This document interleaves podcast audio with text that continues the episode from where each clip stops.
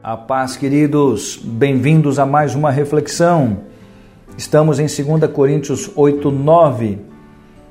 Se fez pobre por amor de nós, para quê?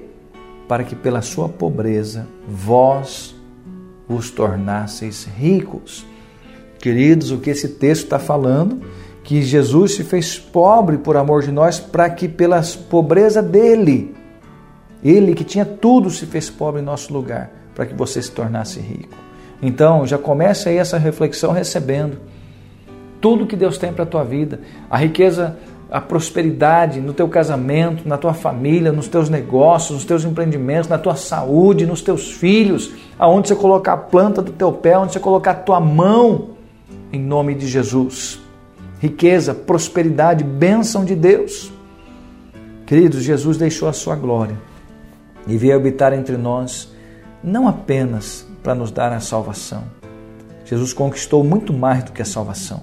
Vou repetir: Jesus conquistou muito mais do que a salvação. A salvação é nosso prêmio final. Porém, enquanto aqui vivermos, temos um outro direito conquistado por Jesus, o de sermos ricos, pois foi por isso que ele se fez pobre. Mas rico em quê?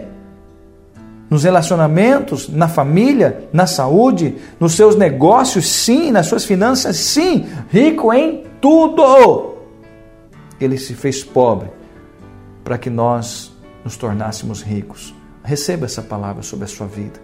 Olha o que diz 1 Pedro 1, 18 e 19: sabendo que não foi mediante coisas corruptíveis como a prata ou ouro que fossem resgatados do vosso fútil procedimento que vossos pais vos legaram, mas pelo precioso sangue, como de um cordeiro sem defeito e sem mácula, o sangue de Cristo. Portanto, queridos, oremos, Senhor, obrigado, Deus, porque o Senhor se fez pobre para que nós pudéssemos ser ricos. Que cada um que está ouvindo tome posse dessa palavra Receba essa palavra sobre a sua vida e viva essa palavra na sua vida. Jesus se fez pobre, ele não é. Ele se fez para que na sua pobreza você se tornasse rico. Que assim seja contigo. Deus te abençoe. Amo a sua vida